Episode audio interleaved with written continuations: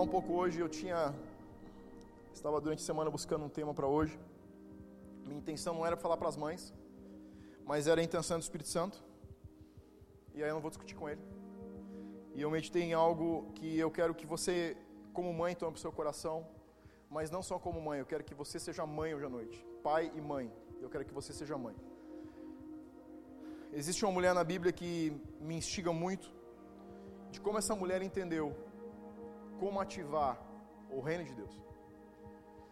Eu tenho pensado que existe uma discrepância, uma diferença muito grande, um desafio muito grande entre conhecer um Deus que se move no reino sobrenatural e no natural, com uma liberação sobrenatural, entre o Deus, que está na Bíblia e o Deus que nós vivenciamos. O nosso problema não é entender um Deus que faz milagres, que tem intervenções. Mas eu acho que o grande desafio é a gente fazer esse Deus ativar a interferência na nossa vida. E existe algo que para mim é muito importante, que faz uma grande diferença entre o Deus que está na Bíblia e o Deus das nossas vidas.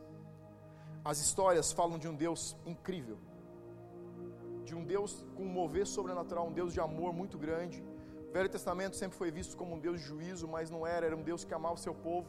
E ele tinha algumas atitudes drásticas, como a gente tem com o pai às vezes. E os filhos dizem: Você não me ama.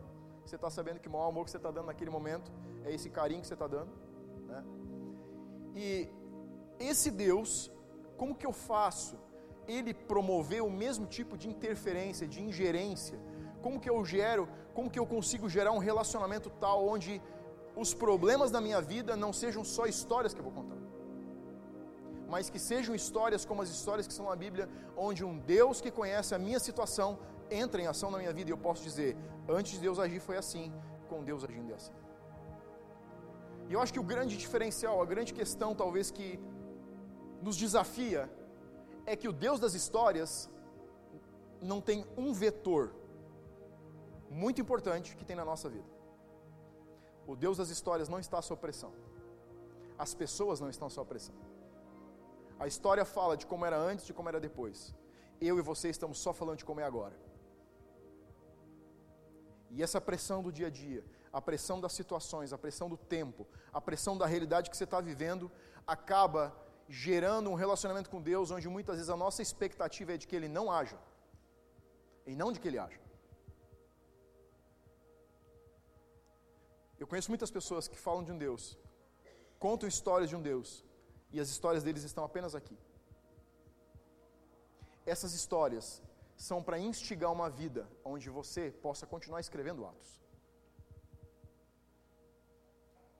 Você não precisa decorar essas histórias. Você tem que se inspirar nelas para contar as suas. Não é a respeito do Deus que fazia em atos, é a respeito dos atos que Deus ainda faz hoje. E essa mulher conseguiu descobrir esse Deus. E eu quero que você abra em 1 Samuel capítulo 1. A gente vai ler alguns versículos hoje.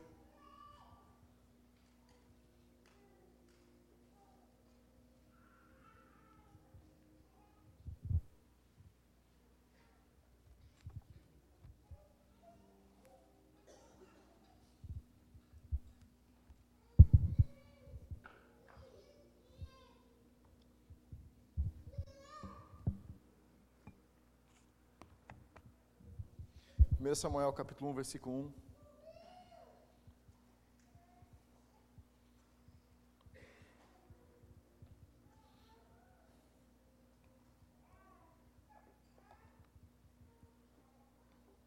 Você achou, amém? Houve um homem em Ramataim Zofim, da região montanhosa de Efraim, cujo nome era Eucana, filho de Jeroão, filho de Eliú, filho de Taú, filho de Zufre, Efraimita, tinha ele duas mulheres, era um homem polígamo. Uma se chamava Ana e a outra se chamava Penina. Penina tinha dois filhos, Ana, porém, não os tinha. Esse homem subia de sua cidade de ano em ano a adorar e sacrificar ao Senhor dos exércitos em Siló, e estava ali os dois filhos de Eli, Rofni e Finéas, como sacerdotes do Senhor. No dia em que Eucana oferecia o seu sacrifício, dava ele porções desse sacrifício a Penina, a sua mulher e a todos os seus filhos e filhas. A Ana, porém, dava uma porção dupla porque ele a amava. ainda mesmo que o Senhor a houvesse deixado estéril.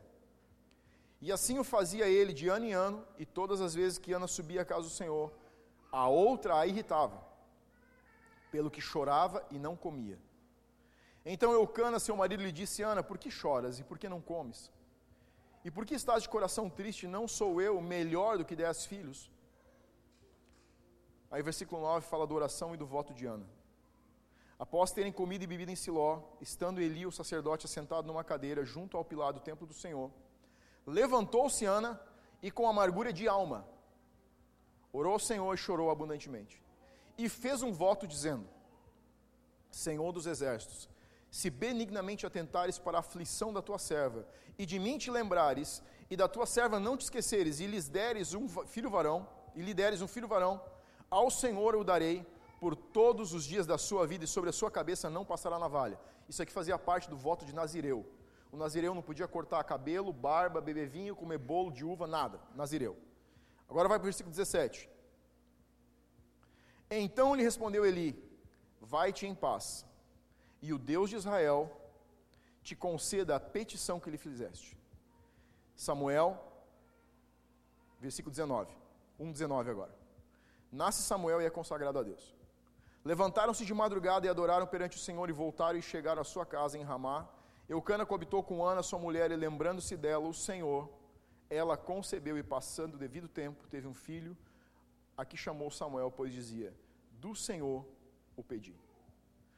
Você provavelmente já tem ouvido várias vezes, ou lido várias vezes a história de Samuel, uma das histórias mais conhecidas. Mas existem algumas coisas inseridas em histórias que são a forma como você entende, como você consegue ativar aquilo que Deus fez uma vez para que Ele faça de novo. Uma história por si só é só uma história. Uma história que você entende como Deus agiu, vai fazer ele agir mais uma vez. Deus não vai mudar as formas como ele age. Existem procedimentos onde você ativa a liberação de Deus na tua vida. Não é só oração. Não é só jejum. Não é só estar conectado em uma igreja. Existe, um, existe uma forma de a gente se relacionar com Deus que faz com que Deus seja ativado, que a, a mão de Deus seja inclinada a teu favor nas situações. As histórias revelam o coração de Deus. E quando você consegue envolver o coração de Deus em uma situação, você vai envolver a atenção de Deus e fazer, você vai envolver a mão de Deus. O processo é que muitas vezes nós não conseguimos envolver o coração de Deus nas situações que nós estamos. E embora a gente incline o coração para Deus, parece que Deus está esquecido da gente. Essa história de Ana tem algumas questões que desafiam a forma como nós nos relacionamos e o cristianismo que nós vivemos. Primeiro ponto, eu vou tentar seguir três pontos hoje. Normalmente não dá certo, mas vamos lá. Ana é uma mulher, uma mulher com alma amargurada, mas não é uma mulher amarga. A história diz que Eucana era casado com Penina e com Ana. Pelo que se entende da história, pelos relatos históricos paralelos à Bíblia, história, e pelo que os estudiosos dizem, eh, Penina tinha dez filhos e Ana não tinha nenhum. Eucana amava Ana mais do que amava Penina. Penina era uma é um encosto na vida de Ana. Se tinha algo que Penina não deixava era Ana se esquecer de que ela era estéreo. Para você entender o que significava isso, uma mulher para os judeus não tinha valor algum. Menos ainda se ela não conseguisse gerar filhos, ou se ela gerasse filhas mulheres. Isso era, era, você era desprezada como mulher quando você não conseguia dar filhos para o teu marido. A esterilidade era uma, uma figura de falta de favor divino. Na verdade, a mensagem que vinha intrínseca em não ser uma mulher que gerasse filhos, sim, ser estéril, era: Deus me desfavoreceu, existe algo em mim que Deus rejeitou. Então, quando alguém olhava para essa mulher, ele olhava e dizia o seguinte: essa mulher, Deus decidiu mantê-la onde ela está. Deus não favoreceu essa pessoa. Filhos era uma figura de favor de Deus. A Bíblia se refere várias vezes, se você olhar para Provérbios, fala que filhos são como flechas na aljava, filhos são guerreiros, sempre falando de filhos. Filho significa bênção de Deus na vida de uma pessoa. Então, quando você olhava uma mulher que não podia gerar filhos, simplesmente significava o seguinte: Deus esqueceu dessa pessoa. Então, quando Penina perseguia Ana, acusando ela de não ter filhos, o que ela estava dizendo é: Deus não vê você. Deus não te enxerga. Mas é interessante que a gente não tem relatos de que Ana ficou amarga por causa disso. Diz que a alma dela ficou amargurada. Uma alma amargurada normalmente gera uma pessoa amarga. Mas uma pessoa amarga não consegue entender como alcançar o coração de Deus. Ana, a primeira coisa que ela faz quando eles estão fazendo esse sacrifício desse dia, nesse ano, é que ela levanta da mesa e vai para o templo. Primeiro ponto: oração. Se tem algo que a igreja tem perdido no curso dos últimos anos, é oração. Se tem algo que nós menosprezamos na vida relacional com Deus, é oração. Se tem algo que nós não fazemos, é passar tempo com Deus no lugar secreto. Quando Jesus falou com os discípulos sobre oração, ele disse: Quando você orar, fecha a porta do teu quarto e no lugar que você estiver, no lugar secreto, Deus vai te ver e Ele vai te recompensar. Jesus não disse se você orar, Ele disse quando você orar. A oração é uma das armas que a igreja mais tem perdido no curso dos anos. Quando a gente olha para Ana, a primeira coisa que Ana faz, e quando eu estou dizendo que ela faz a primeira coisa, é porque com certeza esse era o curso da vida de Ana. Ela não descobriu nesse ano que ela é estéreo. Ela vinha sendo perseguida pela esterilidade, perseguida por Penina, sendo acusada de que Deus não a favorecia. Mas ela continuava no lugar de oração. Deixa eu dizer algo para você. Deus permite situações extremas na nossa vida, não porque Ele nos quer longe, mas porque Ele nos quer perto. Agora, como nós reagimos quando as situações ficam extremas? Uma mulher amarga jamais iria se aproximar mais de Deus pelo favor dele. Mas uma mulher amargurada, uma pessoa amargurada, ela tem a capacidade de se aproximar de Deus. Amargurada aqui, nesse contexto, significa entristecida, significa com dor no coração, mas também no original significa que clamava. É muito fácil a gente encontrar pessoas que lamentam na vida, o difícil é encontrar pessoas que clamam. Quando você tem uma situação que você não consegue resolver, com quem você tem falado sobre essa situação? A diferença entre oração, que é clamor, e lamento, é com quem você fala a respeito do teu problema. Sabe com quem a gente fala? Com o marido, com a esposa, com o discipulador, com o pastor, com o líder. A gente fala com o vizinho, a gente fala com o colega de trabalho, a gente fala com todas as pessoas, mas isso não é clamor, isso é lamento. O lamento mantém você na mesma situação e sem o favor de Deus. O clamor é quando você entende que ninguém mais pode tirar você dessa situação a não ser Deus. Ana sabia que só tinha uma pessoa que poderia mudar a história dela, e era Deus. Lamentar significa olhar para si e não olhar para Deus. Clamar significa colocar os olhos no lugar daquele que pode mudar a tua situação. Ana sabia muito bem que com lamento ela não podia viver diferença, mas que com clamor ela podia ver diferença na sua vida. Se tem algo que a gente tem esquecido como igreja, é o lugar onde a gente faz o clamor. O que a gente mais tem visto é pessoas lamentando lamentando situação financeira, lamentando a situação com a família, lamentando o seu relacionamento, lamentando o seu casamento, lamentando dos seus filhos, lamentando o seu trabalho, lamentando o futuro, lamentando o passado, lamentando o presente. O que Deus espera de você é clamor, não é lamento. O lamento não vai tirar você de situação alguma. Tem muitos cristãos tomando decisões baseados na amargura da alma. Você precisa tomar decisões baseadas na resposta de Deus para sua vida. É isso que faz a diferença. Você precisa tomar decisões quando Deus fala com você no teu lugar secreto. Mateus capítulo 6, versículo 6 diz assim: Tu, porém, quando orares, entra no teu quarto e fechada a porta, orarás a teu pai, que está em secreto, e teu Pai que vem em secreto te recompensará. A oração que você faz em secreto, Deus vai te recompensar no público. Aquilo que você carrega no lugar de clamor, no lugar de oração, no lugar de entrega, quando você entende que esse é o lugar onde você, com relacionamento com Deus, consegue entregar o teu problema, onde ninguém está vendo, aonde as pessoas te veem, Deus vai estar agindo. A honra que Ana buscava, ela encontrou no lugar de clamor. E a primeira pergunta que eu faço é: onde você tem descarregado os seus problemas? Com lamentos ou com clamor? Número dois, chorou abundantemente. O choro abundante é um sinal de humildade. Quando a gente olha para a Bíblia, sempre que a Bíblia fala de humildade, ela está atrelada a choro. A verdadeira humildade promove choro físico. Lágrimas começam a correr do rosto. Se tem algo que para mim foi uma grande dificuldade, foi chegar nesse lugar. Sou muito sincero com você. Me custou um preço muito alto. Consegui chegar num lugar onde eu conseguia quebrar o meu coração. E eu descobri que a verdade é que isso era puro orgulho. Coração orgulhoso não consegue se entregar de verdade.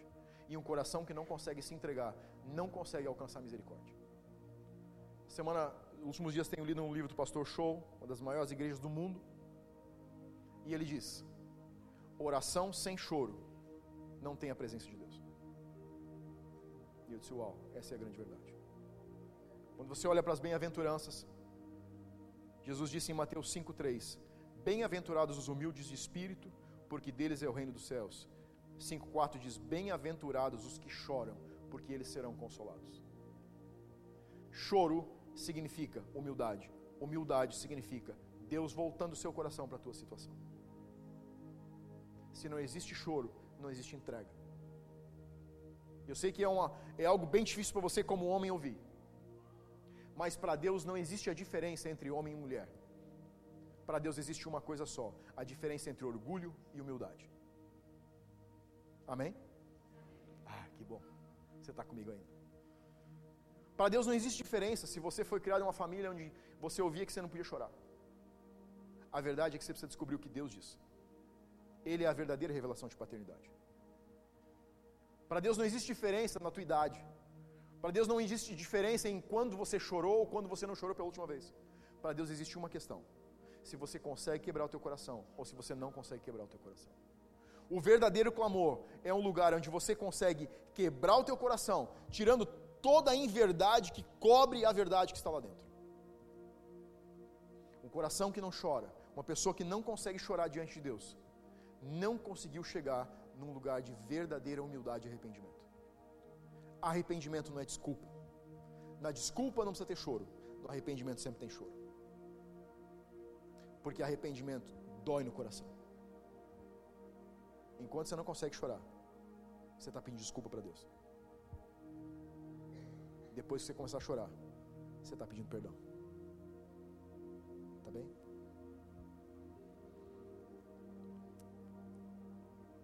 Provérbios 3, 28 diz: Não digas ao teu próximo, vai e volta amanhã, então darei, se o tens agora contigo. A verdade é que Deus não quer que você vá embora sem solução dos teus problemas. Deus não quer que você ore e vive uma vida religiosa onde o teu tempo de oração, o teu tempo devocional não tem respostas. Essa é uma regra que Deus estabeleceu. Se alguém vier pedir algo para você e você tem a solução, não deixe ele embora sem solucionar o problema dele. Não diga para ele, olha, você vai embora, amanhã você volta e eu vou te ajudar a resolver o teu problema. Resolve na hora. Porque é que Deus daria uma regra, uma direção para o seu povo que ele mesmo não cumpriria? Porque talvez a gente não consiga chegar no lugar de sinceridade e verdade. Porque talvez o lugar onde a gente está chegando em Deus não é um lugar de tanta entrega para chamar a atenção dele. Porque talvez a gente não está chorando ao ponto de chamar a atenção dele. E talvez você esteja pensando o seguinte: eu não preciso chorar, eu não tenho problemas. Olha ao teu redor. Quantos dos seus familiares estão andando e trilhando o caminho que você trilha? Se você não está chorando por eles, você não está se importando por eles. Olha para a tua cidade. Sabe quantas pessoas não conhecem Jesus em Três Coroas ainda? Você não está se importando até chorar por elas. Olha para o Brasil.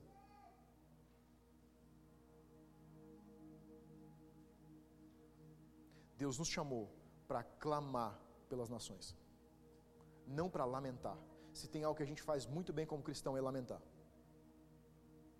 Você viu o problema na política? Você viu a roubalheira? Você viu o sistema de saúde? Agora estão querendo mudar a aposentadoria. É só lamento, lamento, lamento, lamento.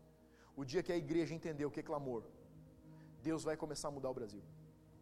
O dia que a gente entender o que é clamor, as nossas cidades vão começar a ser transformadas. O dia que a gente entendeu o que é clamor, as nossas famílias vão ser transformadas. O dia que a gente entendeu o que é clamor, as nossas famílias vão nos seguir. Porque não é por força, nem por violência, mas é pelo meu espírito. É pelo Espírito Santo, é pelo poder do Espírito Santo. Mas esse poder, esse espírito, é ativado quando a gente entende o que Ana entendeu. Não adianta ficar me lamentando. Eu preciso começar a clamar por alguém. Eu preciso clamar pela minha situação. Eu preciso começar a clamar por quem está ao meu redor. Eu preciso começar a clamar pela minha família. Eu preciso levantar um clamor, porque o clamor gera interferência, ingerência de Deus na tua situação. Se você está olhando e está dizendo, Deus não, me, não lembra de mim, Deus não está agindo, deixa eu te dizer algo.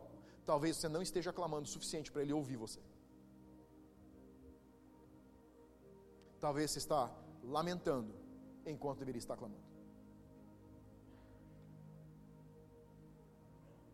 Número 3. E fez um voto. Existia um propósito escondido por detrás da esterilidade de Ana. A Bíblia é clara em afirmar que Deus havia lhe fechado a madre. Para os judeus, uma mulher estéril significava que apenas uma interferência de Deus poderia fazer essa mulher vencer a esterilidade. E a Bíblia é clara quando ela diz que Deus havia fechado o ventre de Ana. Agora, por que Deus fecharia o ventre de uma mulher? Se por essa mulher nasce Samuel, que foi o maior profeta do Velho Testamento. Por que é que de uma mulher que não podia ter filhos nasce o filho que traz a voz de Deus de volta depois de 400 anos de silêncio, onde a Bíblia diz que a voz de Deus era rara, onde as visões eram raras?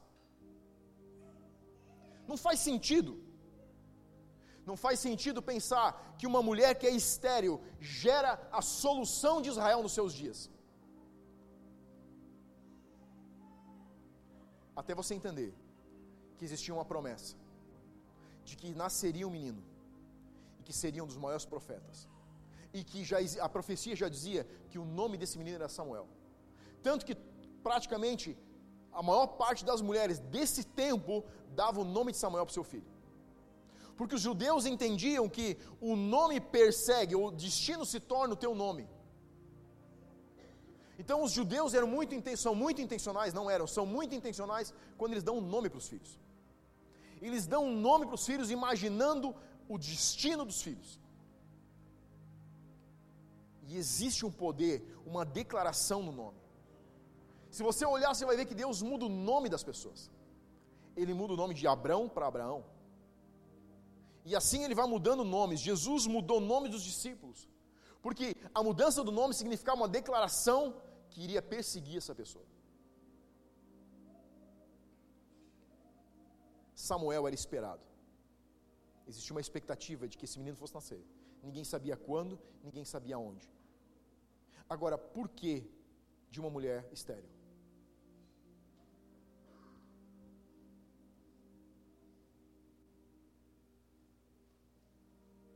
Existem coisas que a gente está pedindo e não recebe, porque elas estão desalinhadas com o propósito de Deus. Deus queria mais do que ninguém abrir a madre de Ana. Deus queria mais do que Ana que ela gerasse um filho. O único problema é que até esse ano, Ana está focada na desonra que ela recebia de Penina. Ela sempre está querendo engravidar, ela está reclamando filhos para Deus, porque ela se sente desonrada, esquecida. Aqui chega um momento onde Ana é tão confrontada, ela é tão ferida pela situação dela, onde ela muda a sua oração e ela para de pedir um filho para Deus e começa a dar um filho para Deus. Em nenhum lugar na história você vê antes disso Ana dizendo: Deus, me dê um filho para que eu te dê ele. Esse é o ano onde Ana diz assim: Deus, se você me der, ele é seu de volta. E aí Deus diz: agora sim, está onde eu preciso. Sabe, às vezes nós estamos querendo soluções porque elas nos agradam. Deus quer soluções que cooperem para o reino. Deus não está preocupado com os nossos problemas, até que a gente esteja preocupado com o reino de Deus. Eu sei que pode ser bem duro ouvir isso, mas essa é a verdade do reino. Deus não tem preocupação nenhuma com os meus e os teus problemas, até que nós estejamos envolvidos e o reino de Deus esteja em primeiro lugar. Busca o reino de Deus e a sua justiça, e todas as coisas vos serão acrescentadas. Sabe, tem problemas na nossa vida, onde os únicos responsáveis para que a solução aconteça somos eu e você. Deus está batendo todo dia no mesmo lugar, dizendo: por favor, entenda que existe um propósito atrás disso que você me pede. Apenas entenda o propósito. Deus não quer dizer que não para você. Deus não quer dizer que não para mim. Ele só quer que a gente entenda que o reino vem em primeiro lugar e depois aquilo que você precisa. A tua necessidade vem em segundo lugar, porque o reino precisa vir em primeiro. Enquanto você quiser solução, porque ofenderam você, enquanto você se estiver se sentindo humilhado, enquanto você estiver se sentindo sozinho, Deus vai estar olhando e vai estar dizendo: o dia que você entender que não tem a ver com você, mas tem a ver com o reino, eu vou agir. Olha o que diz, para abrir lá em Tiago capítulo 4, quase no final do Novo Testamento.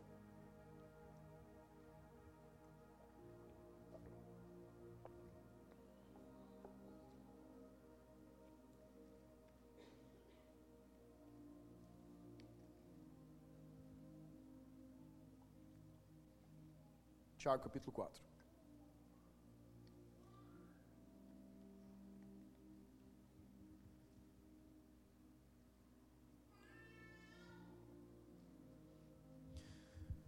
Quatro, versículo 2. Tiago está escrevendo aqui, ele diz o seguinte: Cobiçais e nada tendes, matais e invejais e nada podeis obter, viveis a lutar e a fazer guerras, nada tendes porque não pedis. Primeiro lugar, você precisa pedir. Versículo 3. Você pode ver que no versículo 2 tem um ponto e vírgula. A sentença continua. Pedis e não recebeis, porque pedis mal para esbanjar em vossos prazeres. Sabe o que Tiago está dizendo? Ele está dizendo que Deus quer dar o que você está pedindo. Mas não é para esbanjar com os nossos prazeres. É para abençoar o reino de Deus. Se não estiver alinhado com esse princípio, você pode pedir, pedir, pedir, pedir, e você vai dizer que Deus não existe. Você vai dizer que Deus não se importa com você. A verdade é que Deus não se importa tanto assim com a gente. Ele se importa primeiro com o reino. E ele vai para ouvir, parar para ouvir quem se importa primeiro com o reino. Ele se importa com você. Ele quer o seu melhor. Depois que a gente entender que o reino vem em primeiro lugar. Relacionamento vem em primeiro lugar. Deus teve que retrair Ana, retrair a bênção que ele queria dar para Ana mais do que todo mundo. Israel está passando um tempo de escuridão, não existe rei, governo e sacerdócio são atendidos apenas por Eli e seus filhos. Os filhos de Eli são mais corrompidos que os piores de Israel. Diz que eles se deitavam com as mulheres que vinham, que serviam no templo, dentro do próprio templo. Eucana é uma prova viva de que cada um fazia o que queria. Deus nunca abençoou a poligamia. Mas Eucana vai sacrificar levando suas duas mulheres. Porque não existia governo. Porque a própria instituição religiosa, o sacerdócio estava corrompido. Eli era um grande homem, mas um péssimo líder. Perdão, um péssimo líder. Ele sabia como governar Israel, mas não sabia como formar liderança. Se tem alguém que está interessado em que Samuel nasça, é Deus, mais do que Ana, porque ele é uma porta de solução para os problemas que estão acontecendo na nação. Mas Deus teve que retrair a bênção de uma nação inteira, não só de uma mulher, porque Ele não queria abençoar uma mulher, Ele queria uma mulher para abençoar a nação, porque o foco dele estava em Israel, não em Ana.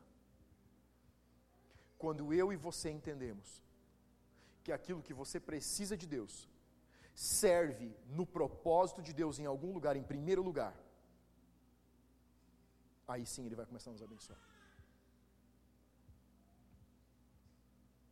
O alinhamento é resultado de relacionamento. Relacionamento é resultado de prioridade. Prioridade é resultado de humildade.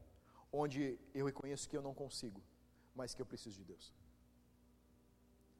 Você sabe que tipo de coração Deus atende? Coração que está alinhado com o coração de Deus. Desde que o mundo começou, Deus nunca procurou sacrifício de touros. Deus nunca procurou coisas. Ele sempre procurou corações. Quando você coloca o reino em primeiro lugar, você está colocando divindade em você. E quando existe divindade, Deus reconhece a realeza. A Bíblia diz que os olhos de Deus estão sobre a terra procurando. Procurando o quê? Sabe o que falta para a gente ser encontrado por Deus? Um coração que bata como o coração dele bate. Um coração que ame as coisas que ele ama. Um coração que deseja as coisas que ele deseja. Se você dissesse para mim, na ordem de prioridade do teu coração, se você dissesse para Deus, com total sinceridade, quais são as primeiras coisas pelas quais você tem clamado no teu tempo secreto?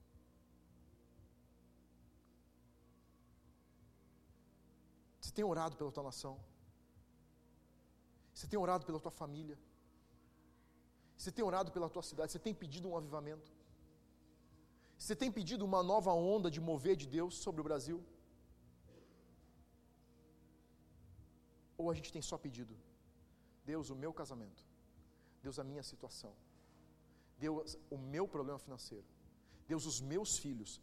Deus, Deus, você me livre do meu marido. Deus está ouvindo dizendo: Eu não consigo ouvir essa oração, porque ela não passa pelo reino primeiro. E se a gente começasse a dizer, Deus, o que você pode me dar que eu possa te devolver? Provavelmente Deus começaria a ouvir nossa oração, como Ele começa a ouvir a oração de Ana. Ana já fazia muito tempo que clamava. Mas a vontade de Ana ainda estava focado nela mesma. Quando o coração dela disse: Deus, se você me der um filho, eu devolvo ele para você. Deus disse: Agora sim eu tenho o coração que eu estou procurando.